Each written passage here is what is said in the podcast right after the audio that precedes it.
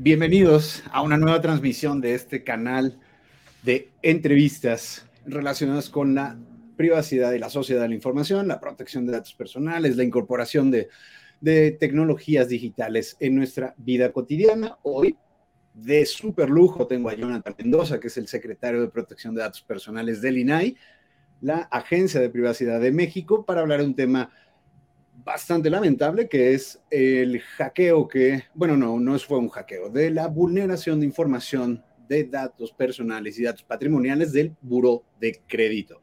¿Qué significa eso? Pues eh, Jonathan nos ayudará a entenderlo mucho mejor y a entender la posición que tiene la Agencia de Protección de Datos Personales en México sobre el asunto, la, posición eh, jurídica, pero al mismo tiempo la posición de eh, Jonathan al respecto.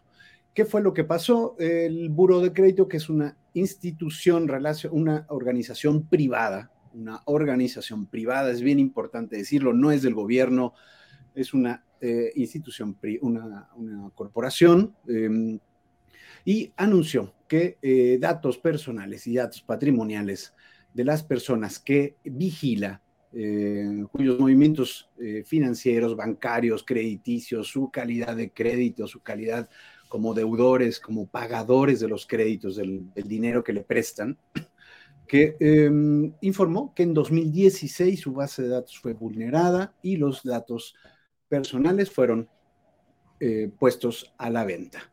Em, Jonathan, eh, pues comenzando, vamos comenzando rico y hago el primer disclaimer. Eh, ustedes no son la autoridad para investigar el caso y en su caso, imponer sanciones. ¿Por qué no lo son? ¿Qué pasa? Oh, muy buenos días, estimado José. Es un gusto saludar a ti, a la audiencia. Gracias por la invitación. Eh, fíjate que por una extraña razón eh, que desconocida que alguien podría llamar cabildeo, porque cuando la ley se expidió en 2010, la ley de protección de datos personales en posesión de los particulares, que es la regulación que tutela este derecho al sector privado. Em, en el artículo 2, fracción segunda, exceptuaron del cumplimiento de esta ley a todas las instituciones, en la sociedad de información crediticia, entre ellas el Buró de Crédito, este y otros posibles, ¿no? Y, les dieron un régimen de protección a estos datos que son patrimoniales y eventualmente en combinación con otros datos, temas de ingeniería social en ecosistemas digitales podrían ser incluso sensibles, eh, les dieron un régimen o un estándar más bajo. La verdad de las cosas es que es un sinsentido, eh, José, y como tú sabes, y la audiencia seguramente también, esta regulación desde que entró en vigor no ha sufrido una sola modificación legal en más de una década.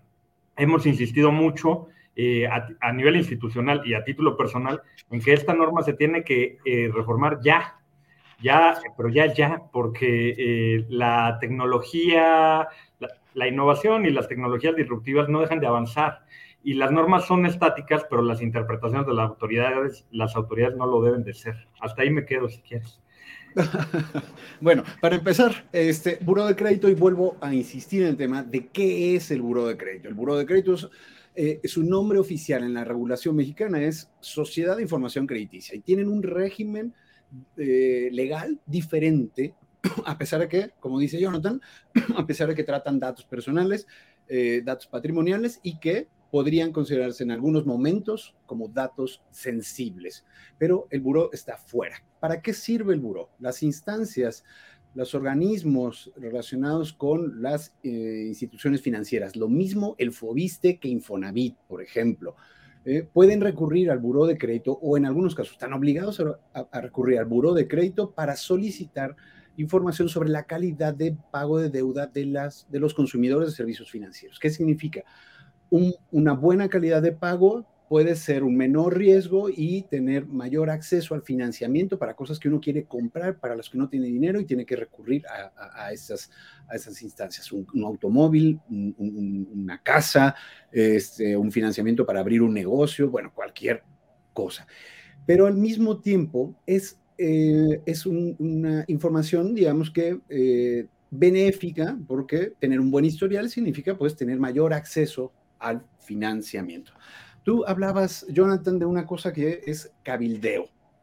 Y eh, la ley de protección de datos se abrió, en, eh, está vigente en México desde 2010, em, a diferencia de, la ley de, transparencia, que es una ley de 2002, eh, ¿no? que está cumpliendo 20 años, 21 años va a cumplir este año, y la ley de protección de datos va a cumplir apenas 13 años. Y decías, sin ninguna reforma. Mm, y entre esas es pues la obligatoriedad de que los buros de crédito, Buro de Crédito no es la única empresa dedicada a esto, otra es Círculo de Crédito y me encantaría más a ratito empezar a tocar el tema de Círculo de Crédito y un amparo ganado por un ciudadano. Ayer lo estuve eh, googleando a este ciudadano, Arturo Baruch Cardona, para ver quién era. Este, y bueno, la información que encontré es que es eh, proveedor de la Universidad de Guadalajara y estar eh, vinculado a una carta relacionada con fiscalidad, una carta, un posicionamiento.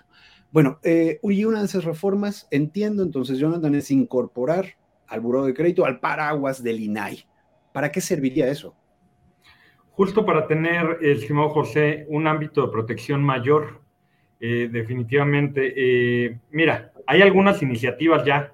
Tú sabes que hay más de 30 iniciativas en las cámaras para reformar la ley de Protección de Datos Personales, de, datos personales perdón, en posesión de los particulares, y entre ellas hay 13 diputados que buscan modificar este artículo 2, fracción primera.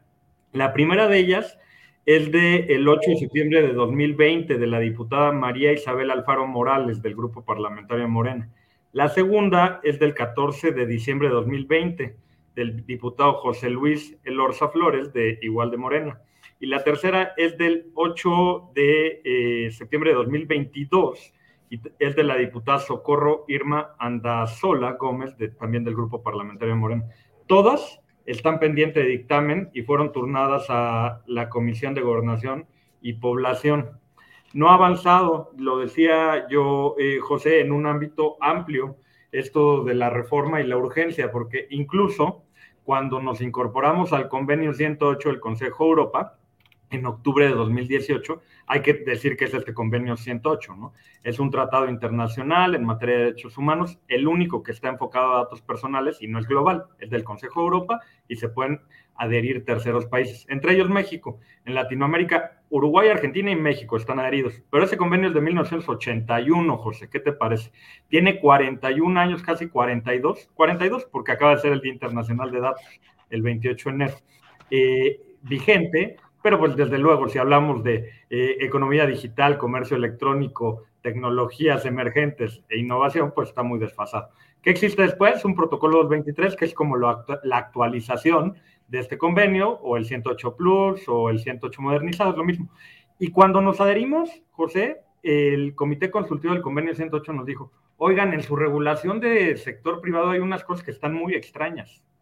O sea, no entendemos por qué tienen un régimen más laxo esta sociedad de información crediticia y lo tienen que reconsiderar.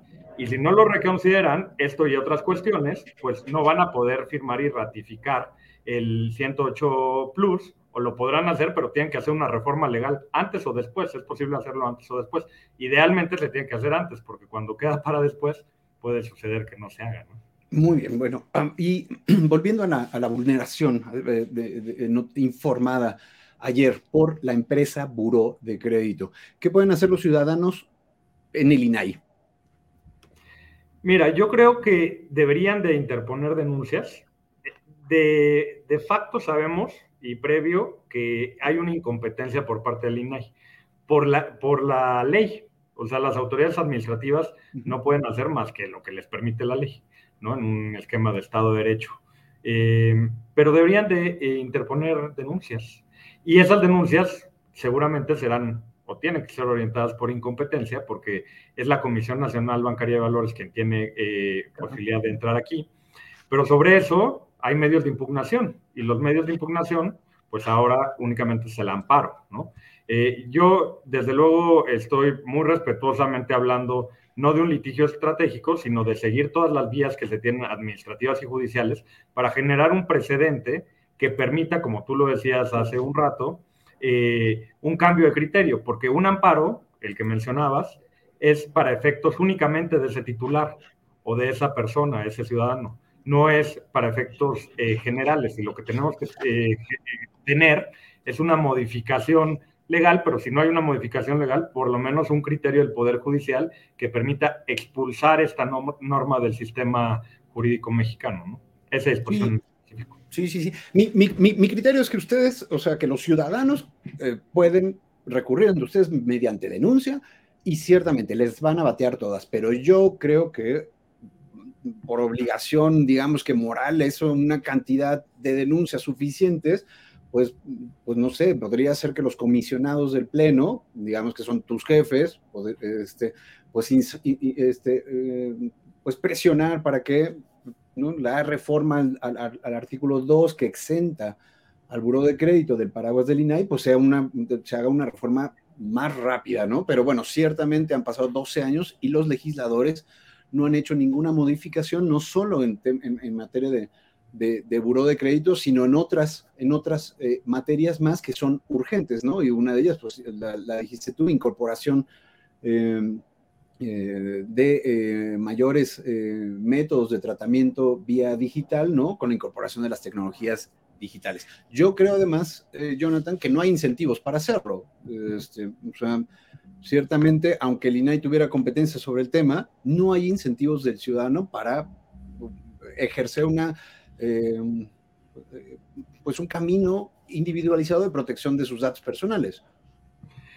a ver, José, este tema lo hemos platicado eh, en muchas ocasiones en distintos foros. Los incentivos no están para el titular o para el ciudadano porque de entrada la carga de la prueba siempre la tiene el ciudadano. O sea, para interponer una denuncia, primero tiene que acreditar que sus datos fueron violados. Y después tiene que esperar eh, a que se den los procedimientos administrativos en el INAI, investigación, verificación e imposición de sanciones. Si no le favorecen esos procedimientos administrativos, tiene que ir al amparo, la revisión y la atracción de la corte. Si queda firme una multa en contra de un responsable que violó sus datos, hay que ir al procedimiento de ejecución ante el Servicio de Administración Tributaria. Y una vez que ya pasó eso, José, y pasaron años y años, eh, entonces tendría la posibilidad de ir vía civil hacia una indemnización, de lo cual no tenemos criterios en, el país aún. ¿Sabes por qué creo que no los tenemos, José? Y a lo mejor tú coincides.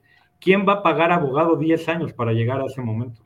O sea, si, si el tema es romántico y es defender derechos fundamentales, todos los que, eh, nos gusta esta materia y estamos a favor de ello, siempre lo vamos a defender. Pero un ciudadano que está, eh, digamos, sufriendo esta situación, es imposible que por tantos años mantenga una asesoría legal para ese efecto.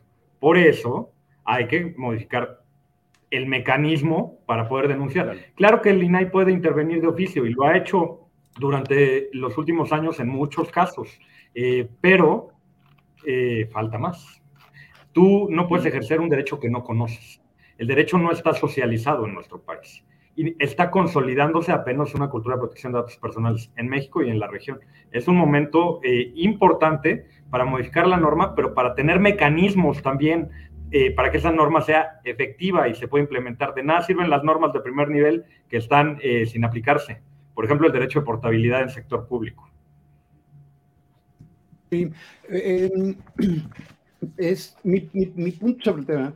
bueno, no es imposible, tú dijiste, es imposible que un ciudadano, ciertamente no es imposible, ¿no? Este, pero es una ruta dificilísima y dolorosísima para el ciudadano, pero eh, no es imposible, pues, que tenemos el caso del, del ciudadano eh, Arturo Baruch Cardona, que eh, denunció y se fue y siguió y avanzó durante todas las instancias de, la ley, ¿no?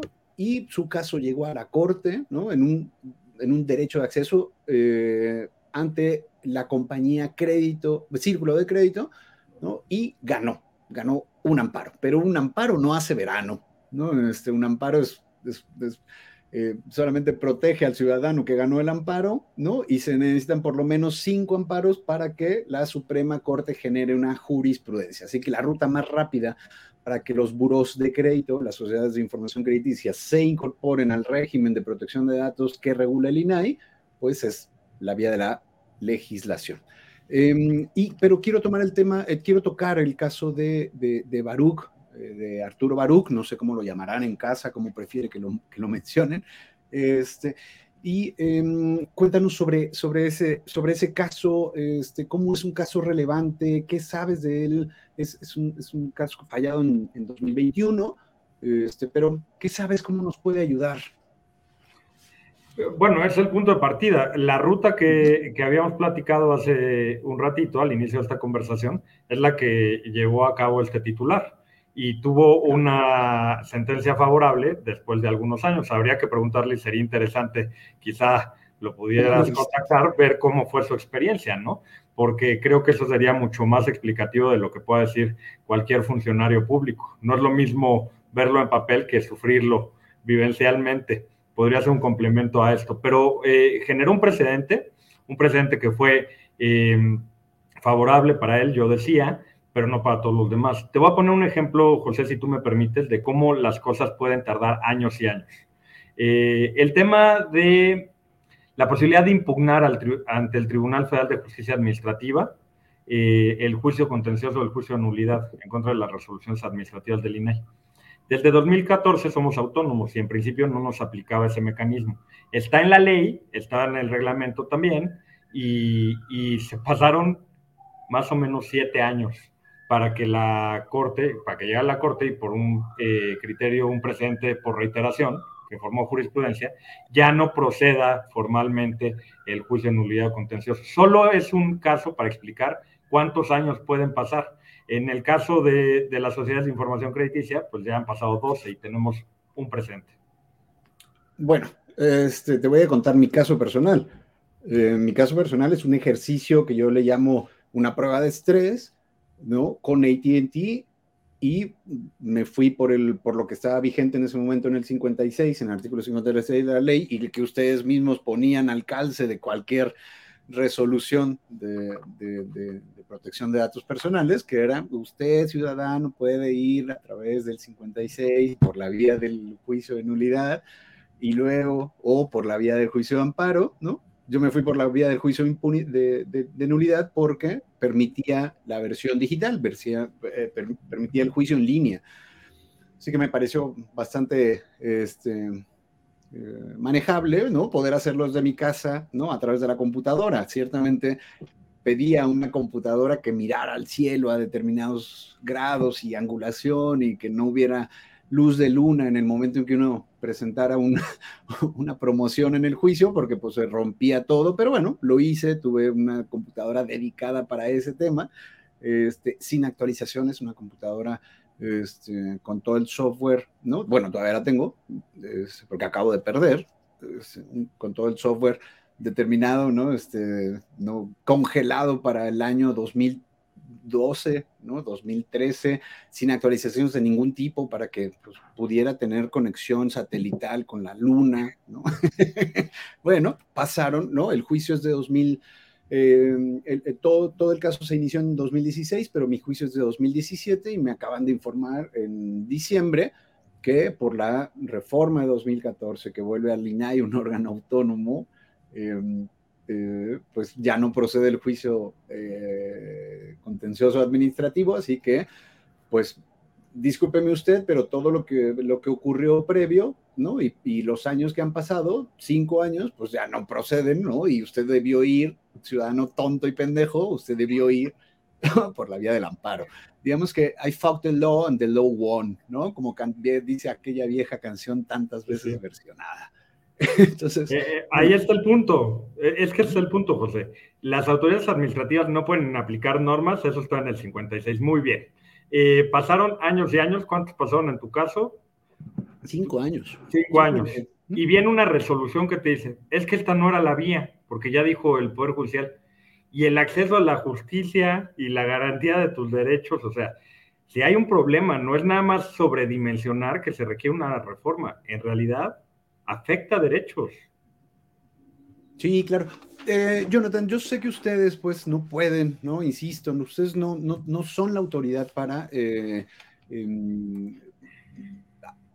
eh, pues actuar en el caso que nos compete hoy, que es el, caso del buró de crédito y la, la, confesión que hace el buró ¿no? Eh, de, em, de eh, de que los datos personales de los ciudadanos fueron vulnerados en una base de datos perteneciente a 2016, una base de datos que ya no está vigente, dice el propio buró. Y esto nos, nos quita, y aquí me gustaría, voy a hacer la, pausa para darte el micrófono. O sea, esto nos quita, por ejemplo, eh, como no está el buró de crédito en el amparo, eh, en el paraguas de regulación del INAI, entonces nos quita, por ejemplo, el derecho de el derecho de, que el, buro de crédito esté obligado a notificarnos, ¿no? Por ejemplo, ¿no? ¿Qué otras cosas perdemos? O sea, eh, más bien, te doy el micrófono y dinos qué perdemos de que el buro de crédito no esté allí. Y el primero que se me viene a la mente es ese. O sea, el, el, buro de crédito no está obligado a notificar a los ciudadanos.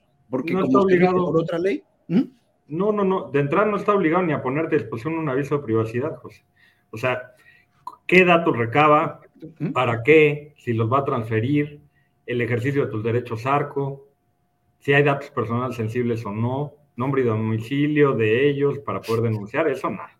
Luego, pues constitucionalmente, desde luego es un problema porque es nugatorio tu derecho a ejercer derechos ARCO, por lo menos por esa vía. Te lo podrían ah, dar o conceder como una buena práctica, ¿no? Si quisieran, ¿no? Si, si consideran que es un valor agregado para ellos o no. Gravísimo. Pero bueno, Supongamos que el Buró de Crédito se vuelve responsable después de una reforma a la ley de particulares. El tratamiento que hay ahí es masivo, intensivo, relevante y, tiene datos que no son genéricos, pueden ser patrimoniales y ya decíamos, por combinación de factores hasta en algunos casos sensibles. Por supuesto que tendrían que hacer una evaluación de impacto a la privacidad antes de poder operar, si, si viene la reforma. Si hay una, vulneración de seguridad como lo que acaba de suceder y que muy alegremente eh, comentan en un comunicado, como si, si fuera una gracia que no esté actualizada, aunque haya miles de datos, pues entonces solo tendrían la obligación de notificar al titular cuando se comprometen derechos morales y o patrimoniales, como sería el caso. Porque también otra reforma que requiere la ley de particulares es la obligación de notificar a la autoridad también de estas notificaciones de vulneración para que la autoridad pueda intervenir de oficio y tenga elementos. O si te das cuenta, es una cadenita. El problema es el origen, pero todas las modificaciones legales que no existen o los mecanismos para poder garantizar el derecho hacen que eh, todo mundo prefiera voltear hacia, otro lado y decir, no pasa nada, no estaba actualizada. ¿Cómo que no está actualizada? Hay garantía que eh, los titulares y la información que está ahí en ninguno de los casos. Claro. Eh, em, te perdí. Este, no sé si, si soy yo o... Pero bueno, en lo que eh, te recupero, voy a presentar, voy a, voy a compartir mi pantalla. Voy a compartir mi pantalla porque quiero poner eh, aquí a... Em, Voy a esperar un segundito, eh, Jonathan. Yo sí te veo. Ah, buenísimo. Ya está. Jonathan, puse la, pantalla, aprendí en estos días a, a, compartir pantalla. Y mira, quiero hacer algunos comentarios este, que hacen muy curiosa la, la, información que hizo el Buró de Crédito para los consumidores. Primero, Buró de Crédito, pues como no está obligado a notificar, ¿no? No está obligado a notificar a los consumidores, ¿no? Pues ya de entrada ahí tenemos una cosa mm, difícil. Otra de las reformas al calce, pues ahí apostillando, es que eh, ninguna compañía privada está, está obligada a notificar a la autoridad ¿no? de una vulneración de datos. Cuando lo hacen es de buena fe, pero ciertamente si yo fuera el, eh, eh, el abogado de esa, de esa compañía, le diría, no notifiques. Si no estás obligado, no le entregues información a la autoridad. No, no queremos que la autoridad venga mañana, ¿no? Por una notificación de buena fe que hiciste, ¿no? Y empiece a, esculcar, a, revisar, ¿no? Este, y, encuentre otros motivos de sanción. Así que bueno, eso primero. Pero segundo, tampoco el buró de crédito, eh, en este caso, en el buró de crédito, por pertenecer a, otra, eh, a otro régimen eh, de regulación en materia de, la información personal que recaba, no está obligado a informar a los ciudadanos. Así que lo que hicieron fue esto. Poner aquí, Jonathan, esta cosita de aquí que estoy marcando, ¿no? que estoy seleccionando con el cursor, esta cosa de aquí que no tiene URL, que no existe. Es un pop-up, como llaman ahí técnicamente los, los creadores de HTML y ahora React y todas las tecnologías nuevas para construcción de sitios web. No tiene una URL. Así que este, esto existe solamente al ingresar a el dominio buró de crédito en un HTTPS y listo. ¿no? De entrada eso me parece muy mañoso porque no hay manera de hipervincular, no hay manera de compartir la información, ¿no? De entrada. Y segundo, ¿no? Vayamos al, a esta página que puso a disposición de los consumidores Buró de Crédito, este sitio, ¿no?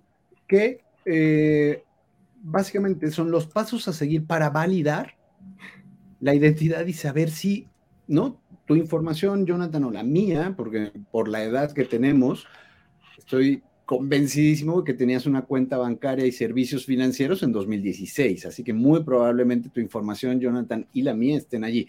Pero para validar, si, si somos eh, ese, ese sujeto eh, eh, afectado por la vulneración, ¿no? Hay que primero llenar todo esto. A recabar más datos, José. No, sin aviso. es una locura, no tiene aviso de privacidad. No, pues no está obligado. Eh, eh, no sé en qué punto me perdí, pero justo es lo que te decía. El aviso, los derechos arcos, la evaluación de impacto, la falta de obligación de notificar al titular de la compromiso, o sea, todo, ¿no? Todo. Todo el esquema es, esto lo pueden hacer como quieran ellos, porque a final de cuentas, como la ley no los obliga, o lo pueden hacer en términos de la regulación laxísima que tienen las sociedades de información crediticia respecto al tema de protección de datos. Perdón, te interrumpí, pero... No, no, no, no, no bueno, este, después de esto, yo, yo empecé a hacer el ejercicio ayer, porque realmente, o sea, legítimamente quiero saber si, si mis datos personales, patrimoniales, fueron parte de la vulneración y, híjole, no sé, después cuando llegué a la información crediticia que tengo que entregar para saber, no, hombre, horrible. Este, me sentí muy mal y dije, ahí muere. Así que no sé si lo voy a hacer, Jonathan, pero, ¿no? Bueno, ahora, segundo, con el, con el, eh, el comunicado, pues bueno, es bien relevante ver que está aquí en esta cajita y que no hay manera de hacerlo. Yo por eso en el artículo que publiqué eh, en El Economista y en Economicon quise poner textualmente todo, eh, todo el, material, ¿no? Este, para que pues, las, los ciudadanos que lean ese, ese contenido pues tengan eh, acceso, ¿no? A lo que está diciendo eh, el, el buró de crédito. Básicamente lo que dice es que no los hackearon, sino que pues em, se infiere que una persona con acceso a las bases de datos, a la base de datos correspondiente a 2016, ¿no? pues eh, extrayeron la información y los pusieron a la venta en redes sociales o en otros lados. ¿no? Este, así que bueno, sugerían la oferta ilegal de información de personas físicas que incluye algunos datos que coinciden con los que administrábamos en el 2016, estoy leyendo, y que habrían sido obtenidos de manera indebida. O sea, no fue un hackeo.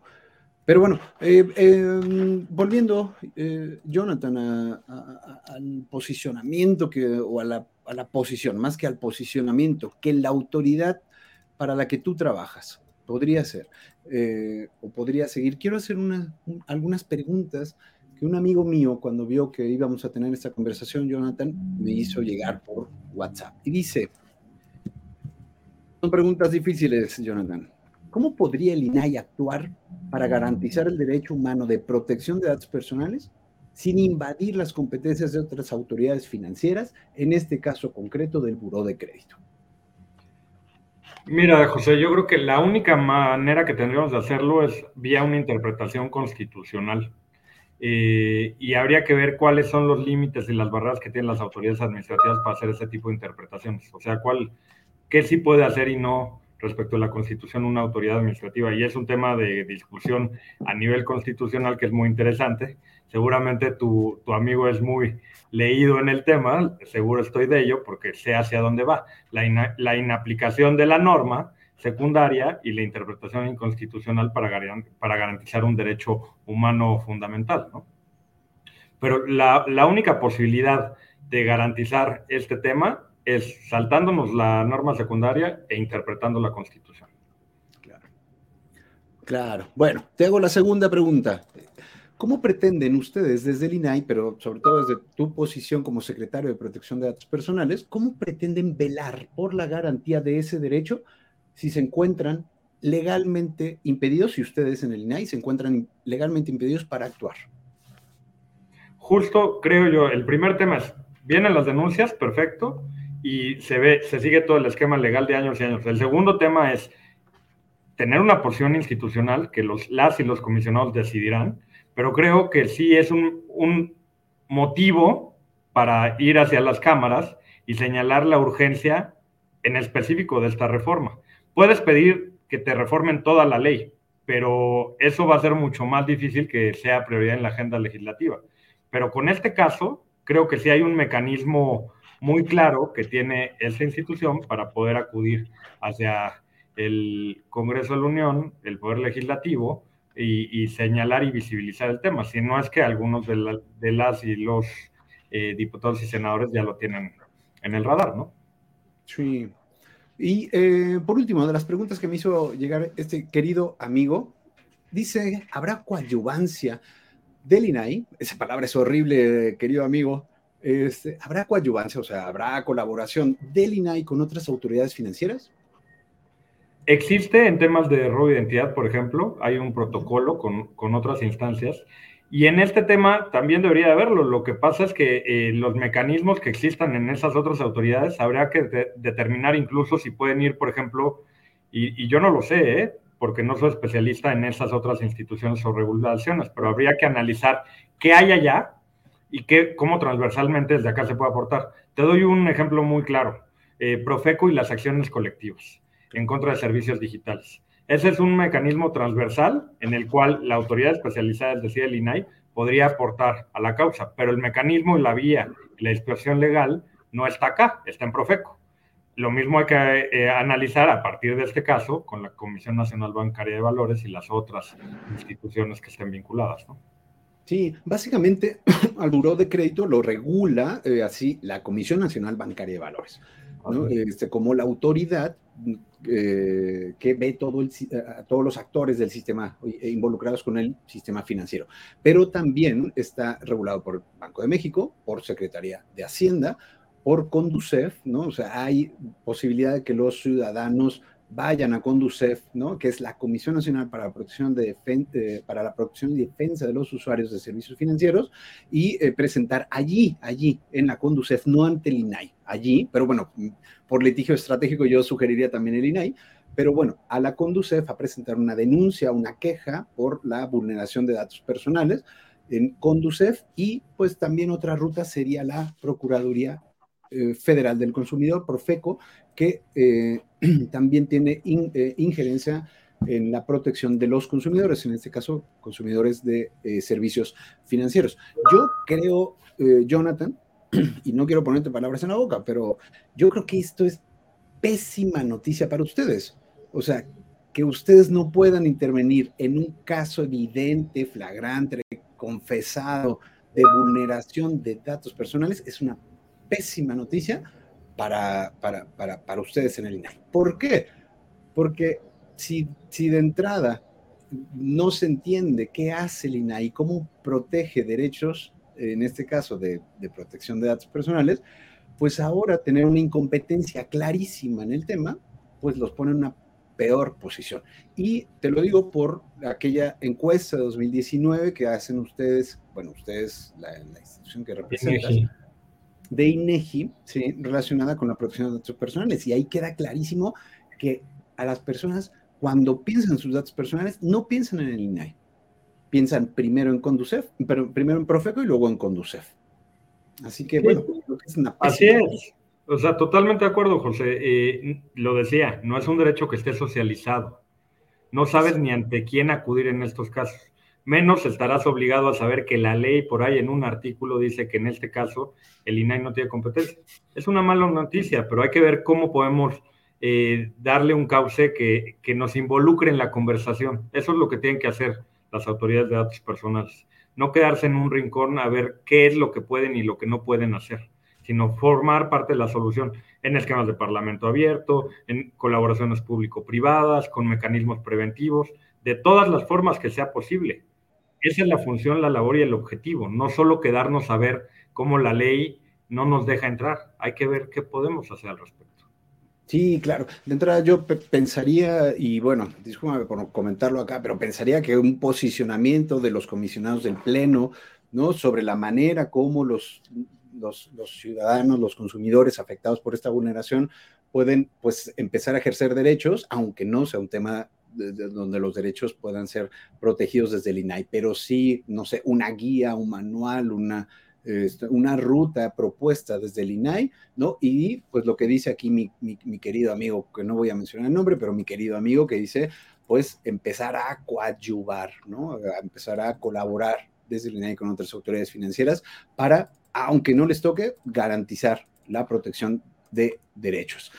Eh, Jonathan, pues te agradezco muchísimo. Este va aquí a, va a ser un tema, este, no, no lo vi bastante comentado hoy en los periódicos, ¿no? Digamos que en, esa información que se genera para el círculo rojo, que son los periódicos de papel y Las, los medios de comunicación formales, ¿no? Hay muy poca información eh, publicada, pero no deja de ser un tema gravísimo muy grave, eh, relevante, que tendrá impactos posteriores, sin duda alguna, porque esto es materia prima para los ciberdelincuentes, ¿no? Gratuita. Eh, la combinación de datos en, Internet pues, genera que, a través de ingeniería social pues, sea muy fácil identificar a las personas por, en dónde viven, ingresos económicos, si son media alta, las escuelas, en fin, todo lo demás. Yo, en el caso concreto, con las preguntas de tu querido amigo, ya sé quién es, pero pues eso tiene que ver con la parte de intelectualidad que tienen de fondo esas preguntas y, te las agradezco mucho porque ayudan a reflexionar a la autoridad también del quehacer y la actividad diaria y cuál es nuestra principal razón o motivo de ser, que es garantizar eh, derechos humanos, entre ellos la protección de datos personales. No, hombre, yo te agradezco mucho a ti, eh, Jonathan, por, por, no sé si la valentía, este, la osadía, ¿no? Pero de ofrecer eh, a, través de, este canal de entrevistas en YouTube de Economicon un posicionamiento, una postura desde autoridad, eh, la autoridad que representas, ¿no? Y saber que no, no, que no va a ser un tema donde hubo silencio, ¿no? De parte de la autoridad que representas, aunque no haya una posibilidad de acción. Yo creo que es importantísimo que ustedes se metan desde la posición la que, a la que puedan llegar, ¿no? Por esta eh, horrible eh, cabildeo que hizo que el Buró de Crédito y otras instituciones relacionadas con la información, con el tratamiento de información patrimonial de los consumidores, ¿no? y de los ciudadanos en general, pues haya quedado exenta del paraguas de, del INAI. Yo la verdad es que te agradezco muchísimo eso y, lo valoro muchísimo y te lo celebro. Encantado, estimado José, de siempre coadyuvar para que las causas sucedan en todo lo que se pueda. No hay que hacer el mínimo esfuerzo y no hay que quedarse en el escritorio viendo qué dice o no la ley. Hay que actuar. Buenísimo. Muchas gracias, Jonathan, y gracias a todos los que siguieron eh, esta transmisión relacionada con el, eh, la vulneración de datos, ¿no? Este, digo hackeo porque eh, esa fue la primera información o la manera como fue presentándose a la prensa ayer, ¿no? Pero esta vulneración de, y esta extracción de datos personales y patrimoniales de los consumidores que admitió Buró de Crédito, una compañía, una sociedad de información crediticia, eh, eh, agradezco muchísimo a los que llegaron hasta acá en la, conversación. Espero que haya sido eh, útil. y bueno, si tienen dudas, preguntas, yo encantadísimo de ayudarles a, derivar, a responder lo que yo desde mi mi, humilde eh, ignorancia, porque es muy humilde, pueda pues eh, contribuir. Los invito a todos a suscribirse a este canal de entrevistas en YouTube y los invito también a seguir mi eh, newsletter, es una newsletter semanal que publico y que, a la que se pueden suscribir desde economicon.mx. Muchas gracias, Yesenia. Eh, por comentar. Muchas gracias, Sergio Rodríguez, por comentar. Y bueno, acá seguimos en, estos temas de privacidad y sociedad de la información. Jonathan, muchísimas gracias. Mucho, mucho gusto, como siempre. Igualmente, José. Buen día. Buen día.